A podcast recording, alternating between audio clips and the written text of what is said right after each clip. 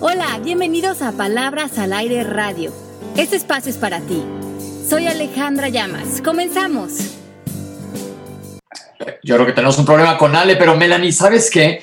Yo creo que ¿por qué no nos explican primero que nada qué son las distinciones? Porque el más nuevo en esto soy yo y la verdad creo que es un tema interesantísimo que el chiste es que nos vaya abriendo los ojos. Perfecto, y mira, yo creo que para las explicaciones eh, eh, puntuales vamos a esperar a Ale, pero yo sí pienso el funcionamiento de las creencias y cómo nos limitan, y, hay algunas que nos limitan y hay otras que nos hacen todo lo contrario de limitar, nos dan abundancia, nos dan abundancia de pensamiento, abundancia de vida, abundancia de alegría, abundancia de, de todo tipo. Este, y creo que nosotros debemos empezar por decir que no vamos a hablar de la creencia principal, que es la creencia, en Dios y en religión, ¿verdad? Que es cuando uno siempre le pregunta a la gente, ¿cuáles son tus creencias? Todo el mundo a mí me contestaba, religión, Dios. Y entonces yo decía, ok, no, no, no vamos a hablar de ese tipo de, de creencias, pero hay veces que yo veo Dios como una necesidad para, para creer en la vida, para, para tener como un security blanket, se dice en inglés, ¿no? Tener algo de qué agarrarte, decimos en español, algo, algo, digo, una fe. Yo le digo Dios, la luz, lo que tú le quieras llamar, ¿no? Pero tener algo de qué agarrarnos. Exacto. Así es. Así, aquí estoy oyendo los de las creencias, que se me hace un tema interesantísimo, porque yo creo que muchas veces, como bien dices, eh, Mel, hay muchas creencias que están impuestas por nosotros en nuestra cultura, nuestra religión, eh, que, están, que, que, las vemos como tan invisibles en nosotros. Bueno, de hecho no las vemos, operamos con ellas de una manera muy mecánica, por default, nos parecen como una verdad preestablecida en nosotros. Y siempre es interesante ver, eh, como echarnos ese clavado adentro y decir, ¿qué será? ¿Esto será 100% cierto? ¿Esto será eh, de alguna manera las creencias ponen fronteras en nosotros y a lo mejor esas fronteras no funcionan, pero a lo mejor no. Y de esas fronteras que nos pones es lo que en coaching llaman distinciones. Las distinciones son ese territorio que existe en el mundo, que es el mundo de las posibilidades del que habla el coaching, donde todo es posible, pero que no vamos a poder acceder si tenemos creencias que nos, que nos bloquean entrar a nuevos territorios. El otro día estaba leyendo un artículo interesantísimo de Morty Lefkoy, que lo estudiamos en el coaching, que tiene este libro que se llama Recrea tu vida, y habla de que eh, para que nosotros realmente podamos hacer un salto cuántico en nuestra vida, para que podamos dar esos resultados extraordinarios, tenemos que poder entrar a esos puntos ciegos que no vemos, a esas distinciones que podrían ser como nuevos puntos de vista, conocimiento operativo, nueva información, nuevas maneras de entender la realidad, nueva información a lo mejor acerca de temas como la pareja, el trabajo, quiénes somos nosotros, pero que lo que mayormente bloquea que accedamos a esos nuevos terrenos para operar, para hacer de nuestra vida como extraordinaria, es que nos paramos en puntos ciegos. No tenemos las distinciones necesarias para operar y para acceder esa vida que a lo mejor hoy estamos deseando. Ale, podemos decir que las distinciones, como yo las veo, es algo que está junto a nosotros, pero no lo estamos viendo. Yo pienso, por ejemplo, en el carpintero que está buscando su lápiz y lo trae en la oreja. Exacto, ese ejemplo está buenísimo. Entonces, a veces te pasa que te llegan estudiantes o gente que está en coaching y que te dice, quiero dar este resultado, quiero dar este resultado, y no ve cómo a lo mejor lo que necesita saber, la información que necesita eh, acceder para dar ese resultado con su pareja, como papá o en el tema profesional, está enfrente de sus ojos, pero porque tiene una creencia y esa creencia cree que es la verdad, no puede entrar a nuevos puntos de vista, no puede tomar nuevas acciones para generar nuevos resultados. ¿Cómo romper estas creencias? Por ejemplo, ¿cómo le puedo recomendar algo a alguien que esté yo coachando? Toma un paso para atrás y rompe tus creencias para que se te aparezcan o se hagan visibles las distinciones. Mira, yo creo que el primer paso es estar dispuesto a desaprender todo lo que creemos como real. Ok. Entrar como como un cuestionamiento bien profundo de todas las creencias que tenemos en función de pareja, dinero, trabajo, quiénes somos nosotros como seres humanos, qué es posible para Pepe, para Melanie, para Ale, quién he dicho que soy, y eso es cierto, o hay otras posibilidades. Creo que si nos sentamos en esa silla de decir, estoy dispuesto a desaprender, en ese desaprendizaje en ese movimiento entra oxígeno para que se alumbren otros conocimientos, otras ideas, otros planteamientos y empecemos a entrar a ese terreno que era, como tú bien decías, un punto ciego y empezamos a ver cosas que decíamos, pero ¿cómo no había visto esto antes? ¿Cómo no se me había ocurrido esta idea? ¿O cómo no se me había ocurrido hablar así con mi pareja? Porque no teníamos las distinciones, no teníamos ese conocimiento. ¿Y, cómo, tú puedes, y, yo sigo con el tema de la religión y sé que no te gusta meterte en el tema de la religión, pero creo que es básico porque la gente, sobre todo en nuestros países, lo tiene muy innato. O sea, ¿cómo eh, sacar de la religión algo, algunas creencias positivas? ¿Eso es posible o...? Mira, las, las creencias son creencias. Entonces, va a haber creencias de todo tipo, creencias en función de tu religión, de tu economía, de cómo llevar la pareja, de cómo vivir tu vida. Yo creo que lo importante es que ninguna creencia es cierta, porque habría, tendrían que tener evidencias, entonces ya, ya no son creencias, ya son aseveraciones. Cuando nosotros tenemos creencias, somos cuando uno adopta una creencia, se vuelve la verdad para uno, no necesariamente que para todos.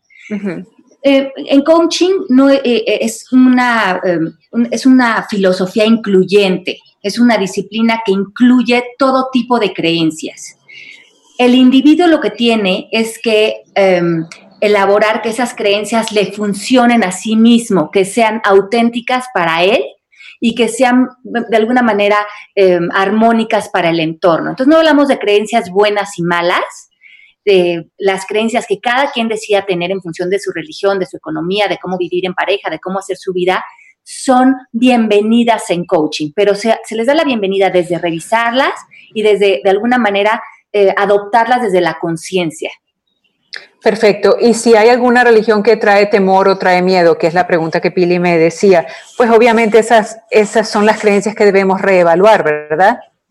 Bueno, de alguna manera, nada más que tus creencias te funcionen. Como no son la verdad, pero sí se vuelven la verdad para ti, mientras que, mientras que tus eh, creencias se alineen a tu paz, a tu armonía, a tu felicidad, a tu bienestar, pues qué maravilla que sean creencias que de alguna manera te sienten en un lugar de, mayor bienestar como ser humano, pero que si son creencias que de alguna manera te devalúan, te juzgan, te sientan en sillas incómodas, pues elimínalas porque no, no, son, no son la verdad, Ajá, se vuelven tu verdad.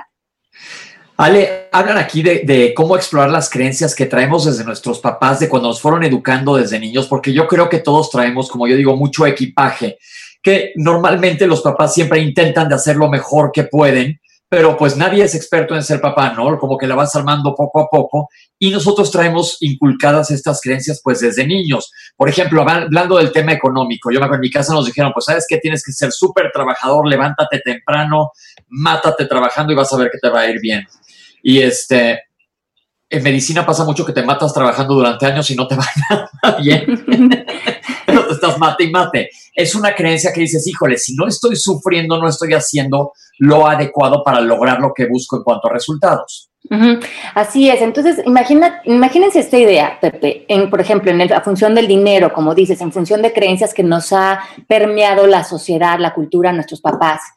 El mundo es un mundo de infinitas posibilidades siempre antes de tomar una decisión o de creer en algo o de operar bajo un pensamiento, tenemos como un abanico de infinitas posibilidades, como si fuera un juego. Entonces, vamos a entrar, por ejemplo, a una relación, vamos a entrar, a relacionarnos con dinero y tenemos el abanico de infinitas posibilidades, que serían todas las distinciones que están ahí eh, disponibles para nosotros. Pero una vez en que nosotros tomamos una creencia, vamos a entonces actuar frente a un pensamiento, frente a una acción, y todas las demás posibilidades en ese momento desaparecen. Y solamente se queda para nosotros, eh, eh, de alguna manera disponible, la que se alinea con lo que creímos. Y vamos a salir a que eso sea para nosotros nuestra realidad. Entonces, el mundo no es que para nosotros no tenga todas estas posibilidades como para Oprah Winfrey, Donald Trump, Hillary Clinton, Gandhi, ¿no? Todos lo que ellos tienen, eh, estas personas se mueven más en el mundo de cuestionar sus creencias y moverse a que tener como más luces prendidas en el juego de las posibilidades. Y saben que cuando tú te casas con una creencia un pensamiento, una sola acción, todo lo demás desaparece para ti. Así como eso de abrirse un poquito más el corazón. Eh, Pepe, tú te has abierto y tú te has dicho, yo voy a ser el mejor doctor de México, Carrizo. Carrizo me gustó la palabra, pero pues sí, me gusta pensar eso en lo que vaya a ser. Yo tengo un dicho que dice, si vas a ser un oso, tienes que ser un grizzly. En lo que hagas, o sea, echarle todas las ganas. De repente, pues no me sale bien, ¿no? Me acuerdo que yo quería ser como trampolinista un tiempo y pues sí me fui a tirar los dientes varias veces. Entonces dije, no, pues esto deja tú qué creencias, nada más no era para mí, ¿no? No se puede todo. Entonces te mueves hacia otro lado porque pues eso no iba conmigo. Pero lo que me gusta que dice Ale es que nuestra realidad, a toda la gente que nos esté escuchando, la podemos ir modificando en base a lo que creemos y nos convenga. Exacto, porque si tú empiezas a ver el, el universo o tu vida hoy, ¿no? Hoy es un nuevo día, un día hermoso, y es un nuevo día donde la vida te invita a saber que la vida que, has venido viviendo es consecuencia de lo que has creído. Y tú ves de toda la realidad lo que lo tratas de evidenciar, lo que crees, que esas creencias que te acompañan son ciertas. Pero si te echas un paso atrás con, con, humildad, como con, con reflexión, con conciencia y decir, a ver, estos resultados que he dado son producto de de alguna manera de salir a evidenciar que lo que yo creo es cierto. ¿Por qué? Porque me da seguridad, me da identidad, me da como un sentido de bienestar frente a que, bueno, estas creencias que he elegido me funcionan, me dan de alguna manera una identidad como ser humano. Pero entonces a veces me dicen mis estudiantes, pero si me quedo sin creencias, entonces ¿dónde me paro? Pero yo creo que hay que tener unas creencias madres que son las creencias de tus valores, de la integridad, del valor de la palabra, de quién quieres ser como ser humano, cómo quieres aparecer frente a la vida, cuáles son como tu mayor intención para que, quieres construir frente a la vida. Y en cada determinada situación, hacer una reflexión y decir qué quiero creer en esta situación. No ir cargando con tantos dogmas de creencias, porque entonces estamos actuando en una vida más por default, más de, una memoria intelectual que de lo que cada momento pudiera requerir de tu sabiduría, de tu intuición, de tu bienestar y de abrir siempre mejores posibilidades para tu vida. Claro, y es, entonces yo creo que estás contestando aquí la pregunta que dice Graciela Sánchez Martínez. Hola Graciela. Entonces, las mejores creencias son aquellas que me funcionan y me hacen obtener los resultados que deseo en cualquier aspecto. Exacto. Las creencias que, cargues, eh, piensa que sean, eh, eh, ahora sí que aquí mejor es mejor, menos es más, porque revisa bien tus creencias, que tus creencias realmente te fortalezcan como ser humano desde el punto de vista emocional, espiritual, intelectual, familia, economía, y elimina cualquier creencia que te hable de que no eres suficiente, de que no vales, de que las relaciones no funcionan, de que los errores son malos, eh, de que el amor, eh, ¿qué significa el amor para ti? ¿Qué significaría el amor incondicional? Hay que revisar esas creencias que tenemos cualquier creencia que tengamos nos va a limitar, nos va de alguna manera a poner fronteras. Entonces hay que como abrir ese espacio para crear nuestra vida. Ale, si las, creencias nos limitan dentro de cierto modo, vale la pena entonces sentarnos, como ya dijiste, tomar aire y analizar cada uno de nuestros, nuestros aspectos de nuestra vida, a ver qué nos está funcionando y qué no. Y ya que las creencias no son reales, sí podemos quedarnos con las creencias que sí nos funcionen. Exacto, quédate con las que sí te funcionan y sobre todo las que te acompañan tu bienestar, tu paz, tu sentido de posibilidad, las que fortalecen los grandes deseos de tu corazón, tus talentos, aquellas creencias que te dicen, eh, que te abren campos de acción en la vida, porque si no también la vida se empieza a volver muy aburrida cuando está tan limitada con nuestras creencias y más si estas no son lindas con nosotros, nos empezamos a paralizar y, logramos pocas cosas divertidas con aspectos que parecieran importantes para nuestro espíritu. O sea que no hay creencias buenas o malas, simplemente hay creencias que nos sirven o que no nos sirven. Y hay creencias que construyen y creencias que destruyen, ¿no? Hay creencias que son muy constructivas, que, generan productividad, que generan bienestar, y hay creencias que nos minimizan, que nos, que, de alguna manera eh, reducen nuestro campo de acción, nuestro, nuestra posibilidad de bienestar. Me encantó algo que acabas, ay, perdón, vas, Melanie. Eh, eh, ¿Por qué, por ejemplo, cuando yo tengo esta creencia del dinero que es mi pelea, mm, la, de todos los días. Mía también. Se van a identificar de nosotros. Entonces, ¿por qué si yo trato de pensar que el dinero no lo es todo, que yo soy más que el dinero, que no me afecte, este, trato de hacerme coaching, que sé que lo tengo 80%, pero me falta un 20% por trabajar?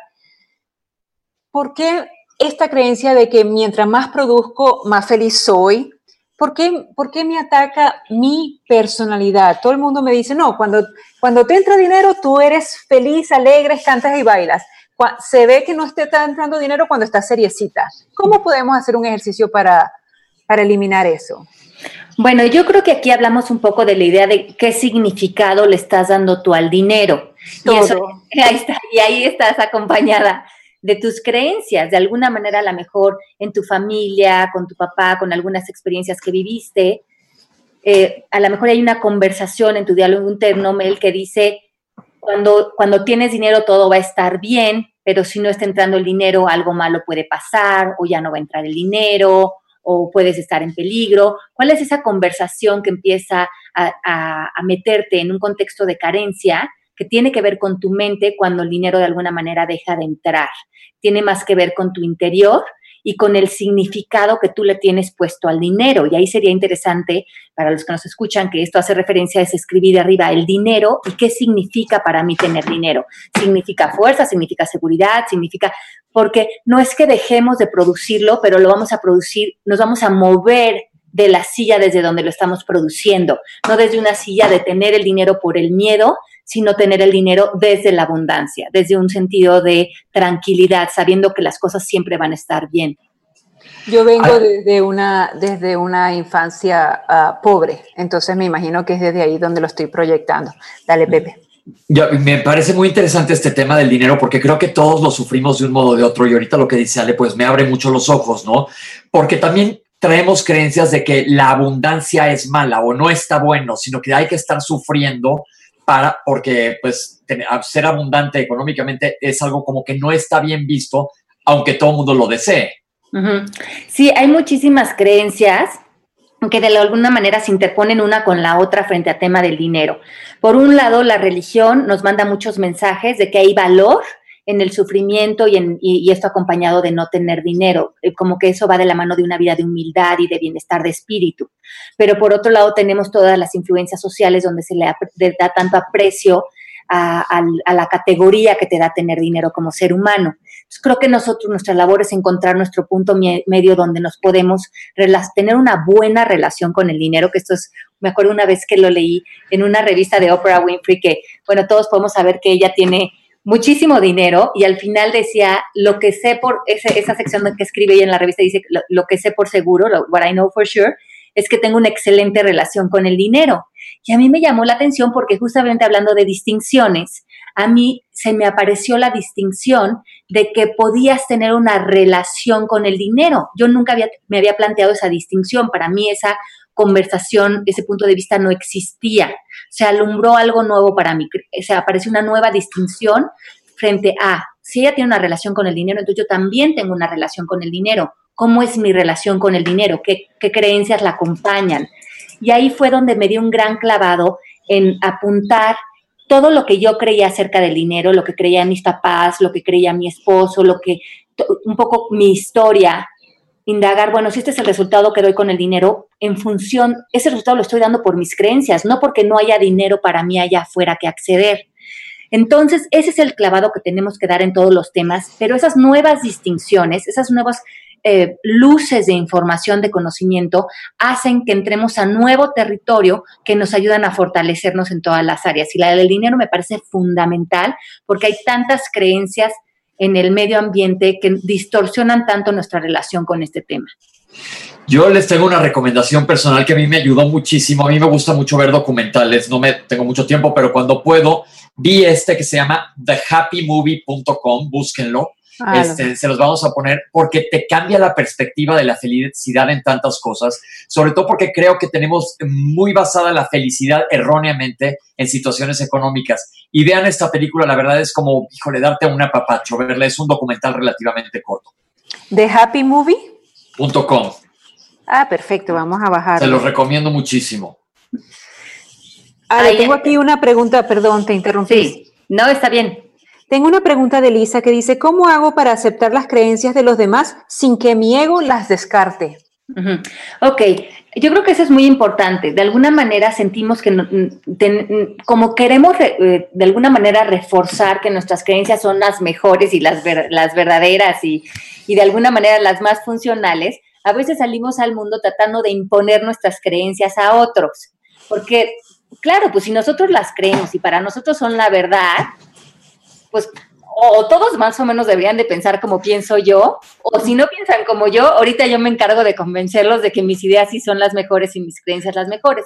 Y eso pues sí necesariamente tiene que salir del ego, porque imagínate que todo el mundo empezara a tener nuestras creencias y a ellos no les funcionaran.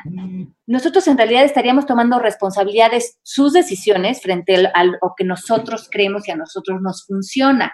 Y que entonces, ¿qué tal que estas personas nos vinieran a reclamar y nos dijeran, Ale, ya tomé todas tus creencias y a mí no me dieron buen resultado, entonces ahora ¿qué hago? sería una gran distorsión porque ah, por un lado los seres humanos creemos que queremos imponer nuestras ideas, nuestras creencias y nos la pasamos diciéndole a nuestro hermano cómo ser, a nuestros papás cómo cambiar, juzgar, eh, criticando, por qué Perenganito hace las cosas así, por qué mi mamá no cambia esto, por qué mi papá no mejor cree esto otro que le ayudaría más. Y no nos damos cuenta que si no volteamos la lupa nosotros, nosotros estamos apareciendo desde alguna manera sintiéndonos mejor que otros. Y que si realmente los otros empezaran a vivir la vida como nosotros dirigiéndole su vida, estaría cansadísimo porque además tendríamos que tomar 100% responsabilidad de las consecuencias de lo que les dijéramos. Creo que cuando aprendemos esto nos damos un paso atrás a decir desde su visión del mundo, desde cómo esta persona entiende la vida, está haciendo lo mejor posible, pero yo me vuelvo a voltear el foco a mí y siempre hay tela de donde cortar, que mejorar, que indagar, que eliminar en nosotros, qué nuevas distinciones para seguir creciendo en nuestra vida. Dejamos de crecer y de evolucionar cuando ponemos nuestra atención en la vida de otros sin querer cambiarla. Una pregunta que me causa un poco de conflicto. ¿Qué haces cuando estás tratando de ayudar a, una persona que busca ayuda, pero es de estas personas que son víctimas, que son eh, todo el tiempo la culpa la tienen sus papás, sus hermanos, su pareja, el, gobierno, etcétera, y ellos están como víctima. Ellos tienen unas creencias muy firmes de que ellos están bien. Y ¿Cómo los ayudas para salir de esta creencia? Yo creo que muchos o la gran mayoría de nosotros puedo decir que hemos pecado de, sentarnos en esa silla de la víctima ante situaciones. Yo creo que es una, es muy cultural para nosotros eh, caer en esa silla y está muy reforzada por, el medio ambiente, por nuestros amigos, por familiares, que hay ciertas situaciones en las que sentimos que las situaciones o las personas tienen nuestro poder y que nosotros no tenemos mucho decir frente a esto. Entonces yo creo que el primer paso, Pepe, es que la persona realmente pueda ver, porque en ese momento la persona no ve que eso no es una verdad. O sea, yo creo que el primer paso es decir, a ver, esto que estoy sintiendo es la verdad y se van a desgastar en convencerte, porque no nunca han visto la vida desde otra silla, desde otra perspectiva, desde abrir su mente para regresar a su poder y decir quién quiero ser frente a esto, porque además la conversación social a lo mejor te está diciendo, pobrecita, sí, qué mal, que te pasó esto, que te fueron infiel o que te robaron tu dinero o que de alguna manera la conversación social nos empuja a, a veces a sentirnos que no tenemos un decir frente a lo que sucede y ese decir siempre lo tenemos. Creo que, eh, como tú dices, habrá personas que están más abiertas a decir, bueno, ya me harté de, ser la víctima y, y, cómo me puedo mover a otra silla, una silla de responsabilizarme, de regresar mi poder, de tener un plan de acción frente a esto, pero tiene que surgir de la persona, Pepe, porque de alguna manera es muy difícil que alguien no vea algo como real si, desde ese lugar lo está viviendo. ¿Cómo si eres familiar de alguien que es totalmente víctima, cómo lo debes de manejar? Porque lo último que quieres ya es acercarte. Sí, yo creo que mm, ahí es muy bueno darte cuenta de cómo nosotros también nos hemos victimizado y muchas veces nos victimizamos en cosas. Eh, que hasta la fecha hay cosas que a nosotros también se nos atoran, hay cosas en donde nos falta perspectiva, donde debemos de crear más distinciones, eliminar creencias. Nos parece muy evidente que a lo mejor nuestro papá, nuestra mamá, nuestro hermano ya no se debería de estar atorando con estas cosas porque no vemos a lo mejor como nosotros también nos seguimos atorando con cosas que a ellos a lo mejor también les parece que no serían tan importantes. Entonces yo creo que es un tema de veo que se está atorando y se está victimizando, pero yo puedo ver todavía cómo hay partes de mí en las que todavía me atoro y a lo mejor es ver que yo me victimizo y yo me atoro cuando pienso que él debería de ser diferente o cambiar, porque en ese momento también le estás dando tu poder a él. Ok. Pepe, y en mi caso, por ejemplo, yo estoy casada con ah, un muchacho gringo, tiene una cultura muy distinta a la mía, él es incoachable, él eh, eh, tiene un máster en psicología, él se cree, o sea, el ego lo tiene por allá arriba, ¿verdad? Pero hay cosas que no le funcionan. Gracias a Dios no habla español, o sea que no está viendo esto. ok, entonces hay veces que yo en la casa criando a mis hijos y eso hago las cosas de distinta manera. Hago las cosas de una forma más light, más latina, más echado, echando broma él es un poco más serio. Yo le respeto su manera de ser, sin embargo, yo sé que yo no le voy a poder entrar con mis filosofías, pero por ejemplos, por ejemplos que yo he dado, yo sé que en un futuro cercano a él le va a llamar la atención y él lo va a hacer.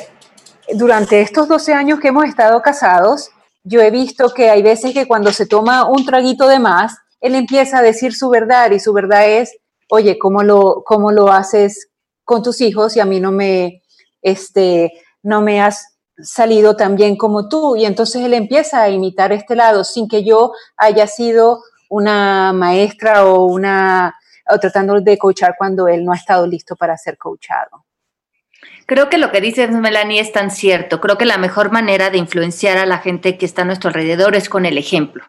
Cuando, cuando hacemos las cosas una y otra vez y no obtenemos el resultado que queremos, a lo mejor después ya por curiosidad la hermana o el papá llega y te dice, a ver, ¿qué estás haciendo tú que te está saliendo que a mí no me está saliendo?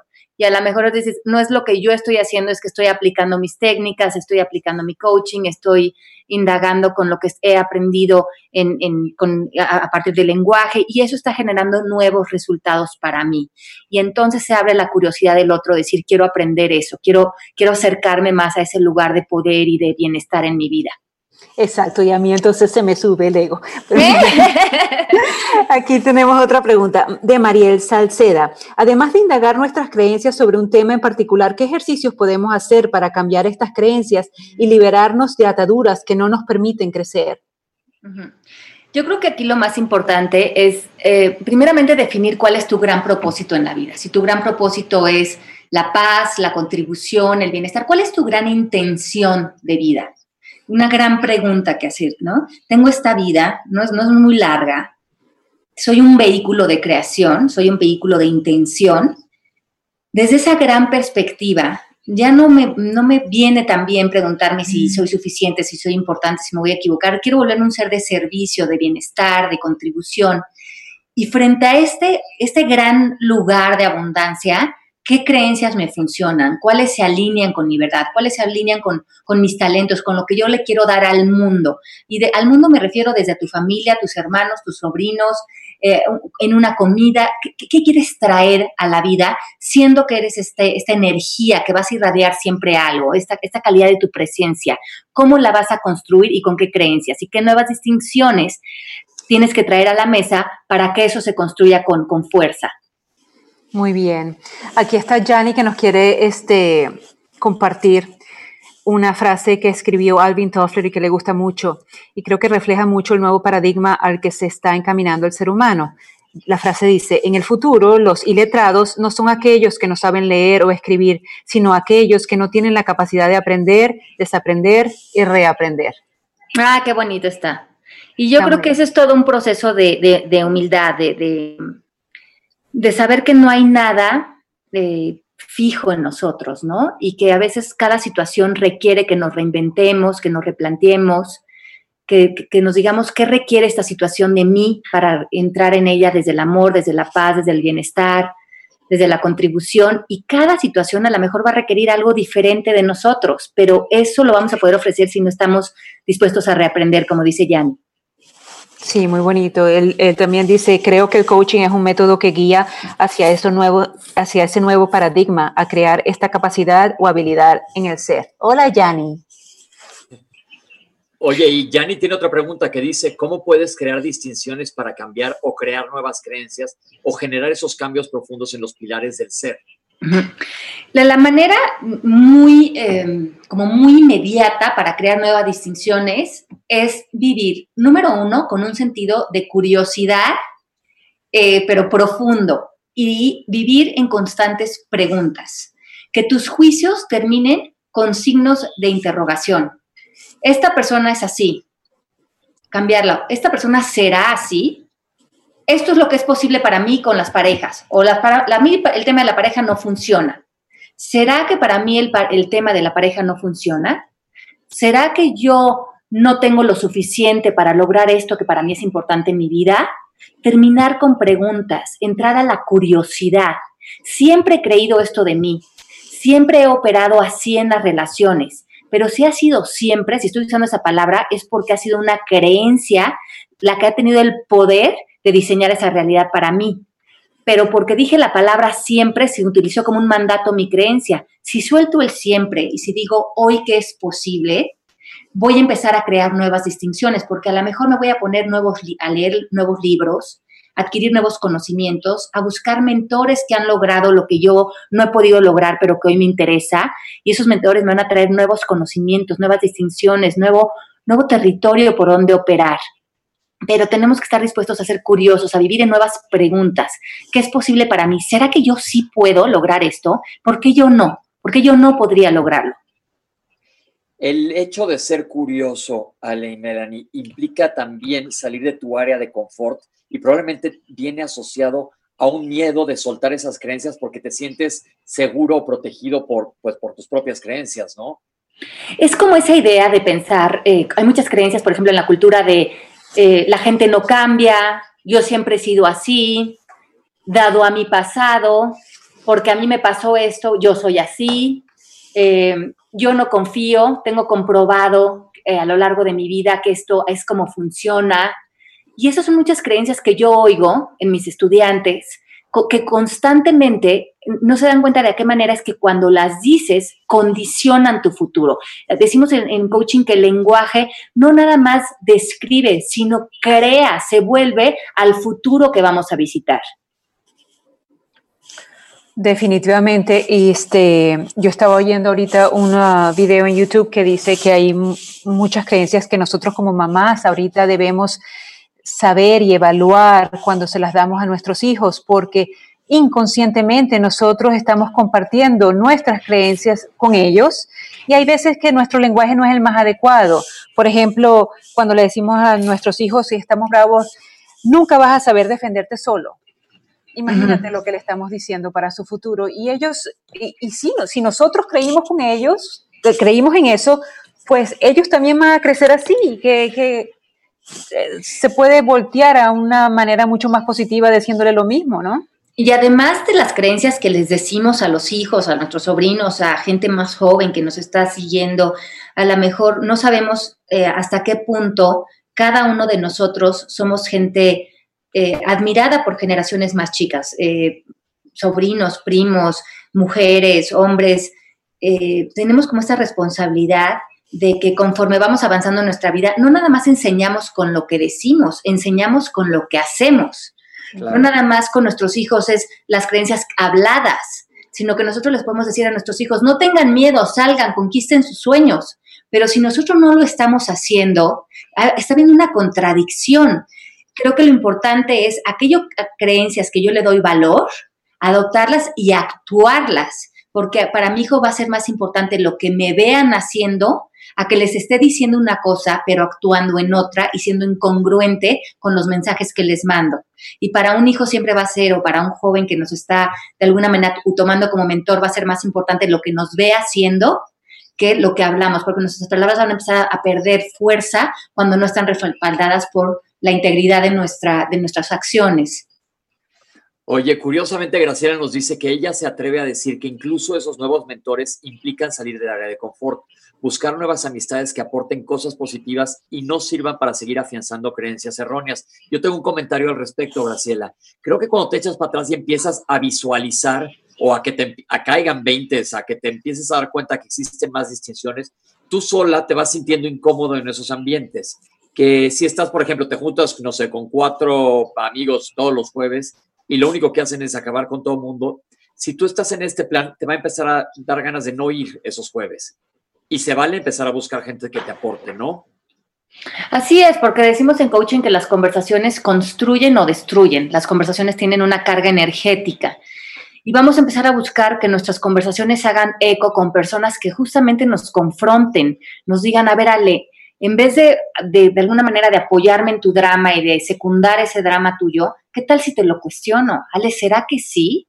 ¿Será que es la única posibilidad que hay para ti en tu vida? Y a lo mejor al principio te sientes incómodo en buscar a personas que, que no te estén apapachando tus momentos de caída, sino que te estén diciendo, ahí está tu fuerza, ahí está tu paz, ahí está tu bienestar, vamos para adelante con, con, con, con, ese gran poder que llevas dentro, que a lo mejor no lo estás pudiendo ver, pero que está ahí, te tienes que responsabilizar de él. Entonces, vámonos a un corte comercial y regresamos ahorita con sus preguntas. Pónganos preguntas en el chat, que nos va a encantar estar contestándoles sus preguntas. Todavía tenemos casi 20 minutos de programa, entonces vamos a, contestar sus preguntas. Vamos a un corte y regresamos. ¿Estás pensando en convertirte en coach? Ya tienes lo que se necesita. El coaching es fundamentalmente cambio, transformación, creatividad, aprendizaje y un gran despertar a la vida.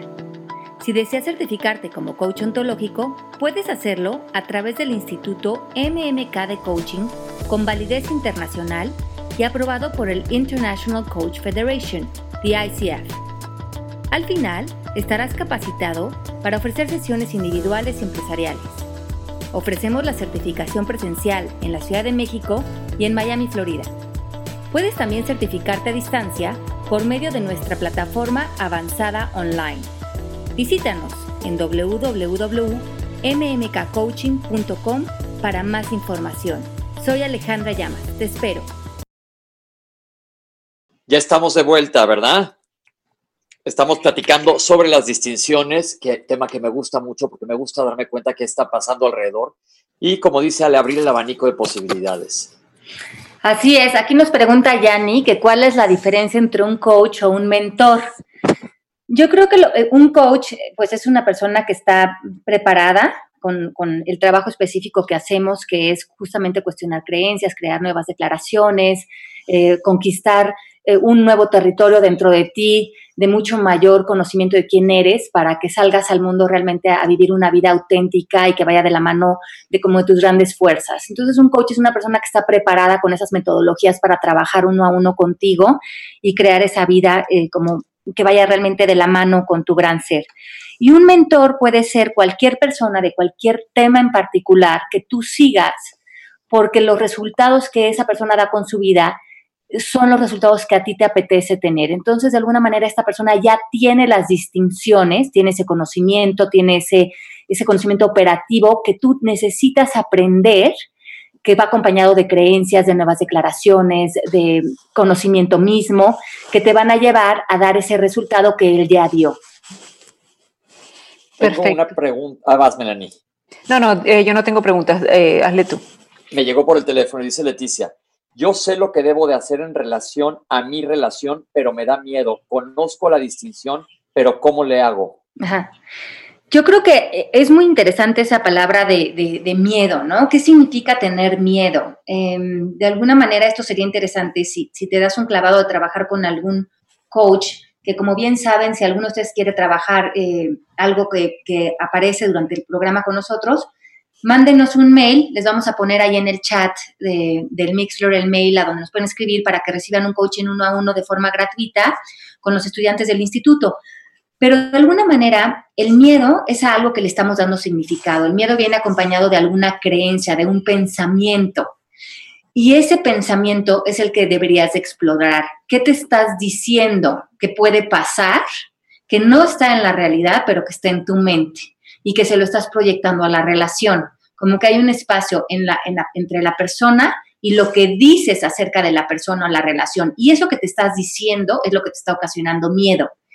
Hay que evaluar, ponerlo sobre papel y eliminar eso que te dices y eliminar esa creencia que genera esa sensación en ti. Cuando, Perdón, Melanita, estoy interrumpiendo todo el tiempo. Tranquilo, cuando evaluamos cada creencia y dices, cuando las ponemos sobre papel, le hacemos el Byron Katie, ¿cuál le hacemos? ¿El Mark Lefkow? ¿Cómo lo hacemos? Sí, sí, dice, por ejemplo, no está, a lo mejor en un ejemplo, a lo mejor esta chica dice, no lo quiero dejar porque eh, no voy a encontrar una nueva relación. Y podemos hacer el Byron Katie, que como les hemos hablado en programas pasados, son cuatro preguntas, y que sería, ¿es cierto que no vas a encontrar otra relación? ¿Es absolutamente cierto? no hay manera de saber. Entonces no sería absolutamente cierto. ¿Y quién eres con el pensamiento? Si dejo a esta pareja no voy a encontrar a otra persona que me quiera. Pues es un pensamiento que ya vimos que no es cierto, pero que es un pensamiento que me paraliza, que me, hace sentir insegura, que me hace sentirme dependiente de esta persona con la que estoy. Y empiezas a detectar que no es la persona la que está haciendo sentirte así, sino es lo que tú piensas. Este pensamiento es el que te está generando un estado de carencia. Y en el momento, como ya viste que no es cierto, lo eliminas, puedes relacionarte con estar o no con tu pareja desde un lugar de fuerza. Yo les quiero comentar algo que eh, aprendí con Ale hace muchos años cuando estábamos en una vida sin límites sobre los miedos y lo tengo grabadísimo todo el tiempo, que existen dos tipos de miedos. Uno es el miedo real que existe, si pues de repente se me cae el avión en medio del Amazonas junto a un nido de anacondas, pues está normal miedo, ¿no? Este, que me vayan a comer. Ese es un miedo real, claro que me fui al extremo. Pero la gran mayoría de los miedos que tenemos son miedos que, como dice Ale, están nada más en nuestra cabeza. Y a la hora que te les enfrentas, te das cuenta que se desaparecen porque no son reales. Y esto es tan bueno, Pepe, por ejemplo, en este caso, pues sería más legítimo que desvanezcas el miedo, también porque si decides quedarte con tu pareja, vas a estar con tu pareja desde un lugar de abundancia y no vas a estar con tu pareja por, un, saciar una seguridad, no estás con tu pareja por las razones correctas, no porque son los miedos los que te están de alguna manera generando tener eso asegurado.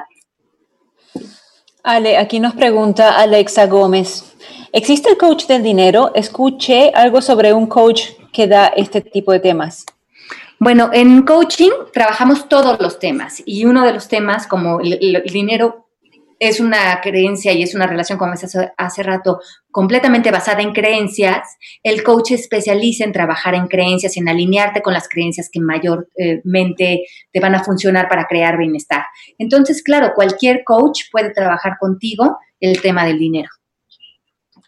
Ok, aguas con los coaches de dinero financiero. Yo ya caí en uno que era que me dio una bailada horrible. Entonces, no, asegúrense de que. Aquí de alguna manera hablamos como de coach del tipo del trabajo que nosotros hacemos, del, del, coaching del ser, de mover más los pilares internos las creencias, todo lo que tengas arraigado en función de ese tema a alguien. nosotros en coaching nunca sugerimos qué hacer o qué decisiones tomar frente a tu dinero, sino movemos tus pilares para que tú tengas más distinciones y más plan de acción para que tú tomes responsabilidad de tu relación frente al dinero. me escribe Leticia que muchas gracias por la respuesta y que ella cree que muchas parejas están aún juntas por miedo. Pues sí, puede ser, tristemente esta es una realidad, pero como dice Ale, si le cambias la perspectiva, a lo mejor vas a mejorar tu relación desde un sitio de abundancia. Exacto. Y si bañas tu relación de pensamientos y de creencias donde tú estés fuerte frente al otro, entonces probablemente va vas a entrar a la relación con, menos amenazas, con más amor, con, más bienestar y toda la relación cambia. Sí, yo tengo aquí uno en la oficina que tiene una creencia grande de un miedo a no estar solo. Él dice, yo no sé estar solo. Entonces, y por eso está con su pareja, entonces, ah, ahí yo estoy empezando con mi coaching y ya les diré si, si, si me ha resultado o no. yo tenía esta creencia cuando eh, eh, antes, ¿no? Tenía estas muchas creencias acerca del matrimonio al principio, que he tenido que ir modificando. Ahora voy a cumplir 14 eh, años de casada y 16 años viviendo con mi pareja, que ha sido un gran maestro, porque me he dado todas las vueltas de Byron Katie del proceso con él. Y cuántas cosas yo le exigía a mi pareja al principio, porque yo tenía las creencias culturales de que un marido te debería de dar. Por ejemplo, la creencia de que eh, Genaro debería de apoyarme, Genaro debería de, decirme todo el tiempo que me veo bien o, o, cómo cuidar mi autoestima o apoyarme en cuestiones de mi trabajo. Y muchas cosas que yo dejaba de hacer porque no sentía que tenía el apoyo de Genaro, o no por lo menos como yo me imaginaba que lo debería de tener. Y cuando me empecé a aplicar mucho con él estas teorías de Byron Katie y darle la vuelta a los pensamientos que me tenían como enojada con él y frustrada con él por expectativas que yo tenía, pude liberarlo a él, regresar a la relación desde un lugar como más legítimo. No, e, es como muy legítimo cuando entramos en una relación necesitando algo de alguien, porque entonces la otra persona siente que lo que te está dando no es lo que tú necesitas, porque tú ya tienes una agenda bajo el brazo de necesito esto de esta persona y necesito que me lo diga así para que yo me sienta bien. Y ellos nunca van a leer nuestra mente y nos van a dar lo que ellos pueden. Y desgraciadamente en esa posición no lo podemos recibir porque estamos esperando otras cosas y se vuelve un círculo vicioso eso. Entonces, qué rico es regresar a ti, decir voy a recibir lo que esta persona me dé voy a quitar las expectativas y todo lo, aquello que yo me necesito dar, que es amor, apoyo, comprensión, mi vida profesional, mis grandes sueños, esos ni siquiera me los puede dar él. Me los tengo que dar yo y yo soy la que tengo que creer en mí, yo soy la que tengo que creer en lo que yo quiero dar al mundo y él será un acompañante y a veces entenderá lo que estoy haciendo y a veces no, pero es mi convicción y no necesito su permiso y su apoyo. Y eso lo liberó a él y me liberó a mí mucho, pero con las otras creencias que yo tenía, de cómo debería de ser un marido, me atoré durante muchos años en mi matrimonio y ahora solté esas creencias y fluye con mayor naturalidad nuestra relación y además le da mucha libertad a él y a mí de que podamos ser más auténticos dentro de la pareja. Wow, eso es súper importante. Este, desde que yo te conozco, Ale, yo he liberado también muchas creencias con el pobre marido mío. Este, pero ¿y qué le podemos decir a la gente que está sola, que se sienten solas, que no se sienten 100% bien por estar solas. ¿Cómo le podemos enfocar el coaching en este, en este sentido? Bueno, yo creo que mm, primeramente hablamos de coaching que a todo le damos un significado, ¿no? Entonces, aquí primeramente sería ver qué significa para ti estar solo, qué significado le has dado a eso, ¿no? Estar solo, hay mucha gente que está en pareja y a veces está más sola que estar este, realmente sola y estar con amigos y estar bien acompañado. Entonces, ¿qué significa esto de estar solo? Creo que esto también tiene muchísima conversación social. ¿no? Eh, hay mucha conversación social de que estar solo es malo o que es mejor estar en pareja y esto tiene que ver con antecedentes de, de, un sistema económico y de un sistema de vida que de, alguna manera se está derrumbando. ¿Qué significa para ti estar solo? Y estar solo, ¿estás bien solo o estás bien hasta que piensas que deberías de estar acompañado? Ella decía, yo estoy, yo estoy muy libre, me siento muy libre. Ajá. Entonces creo que la gente está muy bien cuando está sola, libre, contenta, pero eso cambia cuando te visita el pensamiento, hay algo mal contigo, deberías de tener una pareja. Y creo, creo que ese es un pensamiento muy común de nuestra sociedad y el pensamiento es lo que nos hace sentir eh, inadecuados en nuestra posición de tener o no pareja. No el hecho de tener o no pareja, sino lo que pensamos acerca de eso. y entonces, esos pensamientos también los tenemos que poner sobre papel y cuestionarlos y darle la vuelta. Ajá, y darle, y, salirnos de esa conversación social de que, de, estar solo es malo. Eh, eso es, es, es tan relativo, ¿no? Sobre todo pasa muchísimo que siempre el pasto se ve más verde de aquel lado de la barda, ¿no? Le sucede a la gente que está sola, dice, hijo, quiero tener una pareja, y cuando la gente que está en pareja dice, que envidia a los que están solteros. Totalmente. Pasa muchísimo, ¿no? Sí, que pueden hacer lo que les dé la gana. Entonces, hay que buscar el equilibrio, pero yo creo que la clave aquí es lo que dice Ale. Con quien tiene la relación más importante que debes de tener en tu vida es la que tengas contigo. Ya si aparece alguien más que quiere estar con ese contigo que tú quieres estar, pues ya lo hiciste. Exacto, porque si tú te sientes completo, realizado, feliz, amado por ti, abrazado, y llega otra persona y te acompaña un rato en tu vida y tú estás con este sentido de bienestar, pues qué rico, te está acompañando alguien, pero si esa persona se retira eh, de tu vida, tú sigues en ese mismo estado de bienestar, porque esa es una constante en ti. Y no esta idea de depositar en otro el resolver el amor por ti, el sentirte bien, empujarte, es, es, una idea de unas creencias bastante antiguas. Yo creo que adoptamos viendo este, el canal de las estrellas, las telenovelas, y, y, es como que cuando encuentras esa media naranja por fin te vas a completar, pero son creencias. Así es, qué rico es eh, el poder disfrutarse uno mismo, este, uno se siente como más completo, independiente, libre, en paz, tranquilo, divertido. Este, yo ayer hablaba con, con mi coaching partner y le decía, este, a ti no te provoca salir con alguien como tú, o sea, eh, eh, en inglés se dice date yourself, y ella decía, oh, nunca lo había visto de esa manera. Claro que me encantaría salir con alguien como yo.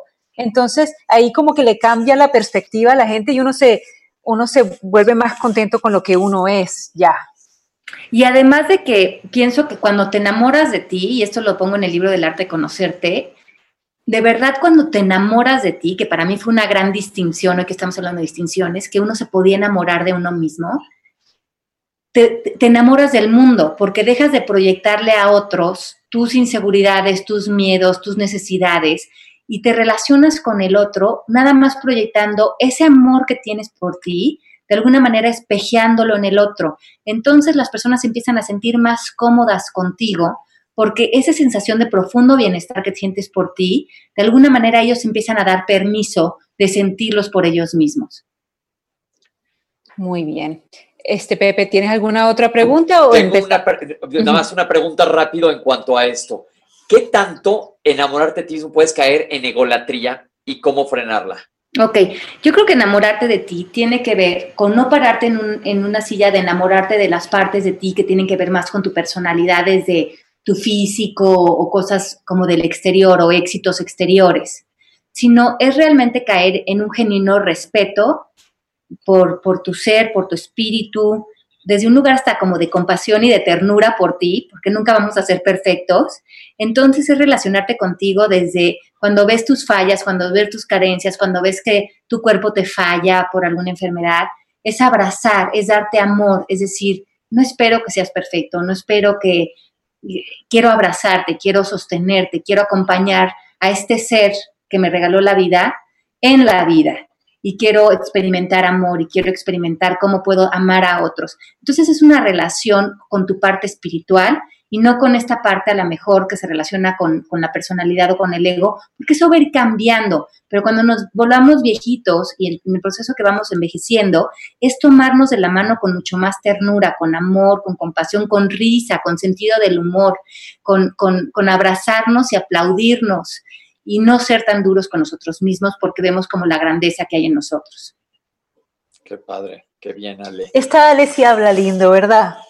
A mí me provoca, a mí me provoca grabar las clases y, repetirlo y repetirlo para que el lenguaje de ella es increíble. Creo que esa es una de las distinciones favoritas que a mí me dio este coaching.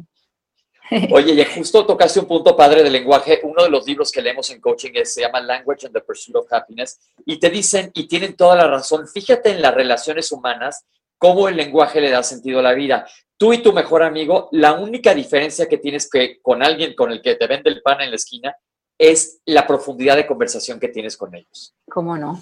¿Cómo no? Así es. Entonces, hoy creamos, hay que crear nuevas distinciones, hay que abrir como eh, esa, esa, conversación de diálogo entre nosotros acerca de la curiosidad. A ver, hasta este momento yo he pensado que soy así, ¿será? Hoy qué nuevas cosas puedo aprender, qué nuevas cosas puedo mover en mí. Eh, estoy como tan ahora despierta frente a la vida. Hoy me quiero hacer nuevas propuestas. Hoy quiero eh, enamorarme de mí. ¿Eso qué significaría para mí? ¿Qué creencias necesito eliminar en mí para realmente amar mi ser, amar esta vida, amar el regalo de, estar con, todos los hermanos que tengo en la vida. Y eso yo creo que te despierta el alma, te pone a vivir la vida desde otro lugar. Perfecto, y entonces vamos a saber las creencias que nos sirven, las creencias que, que, debemos cuestionar y debemos eliminar, las creencias que se alinean a nuestro propósito, las vamos a cuestionar. Sí, y recuerden que el, las distinciones son nuevos pensamientos, nuevas distinciones, nuevos conocimientos, nuevos puntos de vista, a decir, bueno, esta es, la, esta es la interpretación que yo siempre le he dado o el juicio que siempre le he dado a esta persona o a mi trabajo, a esta situación, hoy qué nuevas distinciones me puedo plantear, o sea, qué, qué terreno yo no he visto frente a esto, que hoy me pondría en un lugar de mayor luz, de mayor fuerza, de mayor bienestar, donde haría mi vida divertida, donde veo más planes de acción y no me siento atorada en un lugar de, de, de, de alguna manera en donde me doy cuenta donde yo me estoy limitando. Yo les recomiendo, como dicen ustedes dos, que tienen muchas razones, de aquí a la semana que entra, piensen en algo en lo que se sientan un poco atorados, siéntense y escríbanlo, porque cuando escribes las cosas es mucho más fácil visualizarlas tómense su tiempo, siéntense y se les van a abrir el panorama. A ti, Pepe, ¿cuál ha sido la distinción que se te ha abierto en coaching que más te ha cambiado?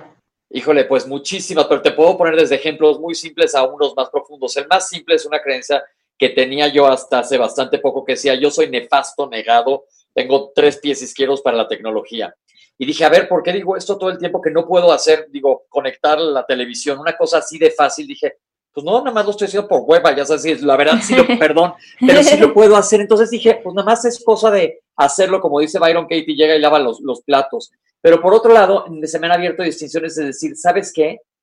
Tomo un paso para atrás y dejo que las cosas sucedan sin tratar de controlarlas todo y se me baja mucho la neurosis. Yo les platico que soy mega neurótico y me siento muchísimo más tranquilo. Otra distinción que he aprendido es también, yo declaraba todo el tiempo, yo no puedo dormir porque la última vez que dormí bien fue en 1974. y entonces dije, a ver, ¿por qué no?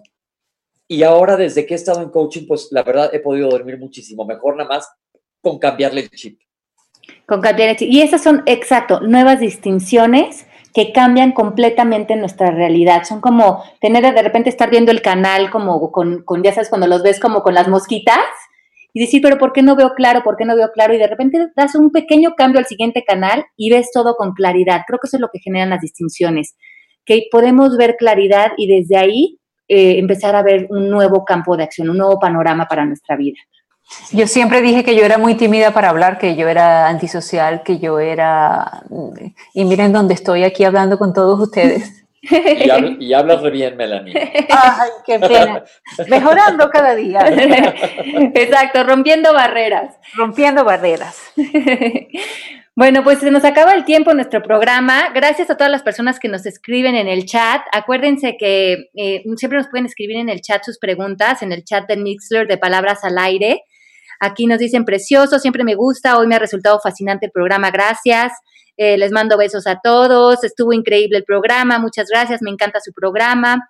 Que si se puede escuchar el programa después, claro, lo pueden escuchar en, eh, en palabrasalaireradio.com. Están todos los podcasts de las semanas anteriores. Entonces, escúchanlos, compártanlas con sus seres queridos y con las personas que estén acompañándonos en ese tema. Sí, vamos a dar nuestro Twitter también por si nos quieren poner preguntas. Pepe, ¿cuál es tu Twitter? Arroba Pepe Bandera 1. Arroba Pepe Bandera 1. Melanie, ¿cuál es tu Twitter? Melanie-Shap de Shapiro, S-H-A-P, Shap. Perfecto. Y bueno, mi Twitter que es eh, arroba Alejandra Llamas, ahí nos pueden hacer preguntas también si se quedó algo en el tintero del programa. Eh, acuérdense que empezamos una certificación la semana que entra el 25, por si alguien quiere meterse en este gran eh, viaje de la vida que es el coaching y dar un paso más profundo. Y los queremos mucho. Mm, muchos besos a todos. Nos vemos en vivo otra vez la próxima semana aquí en Palabras al Aire Radio a todos los que nos escuchan. Yo sé que hay mucha gente conectada oyéndonos, entonces un beso grande. Un beso a Mari, a Pepe, Melanie. Hasta la próxima semana. Nos vemos la próxima semana. Chao, chao, bye. Chao. Esto fue Palabras al Aire Radio con Alejandra Llamas. Te esperamos en vivo la próxima semana.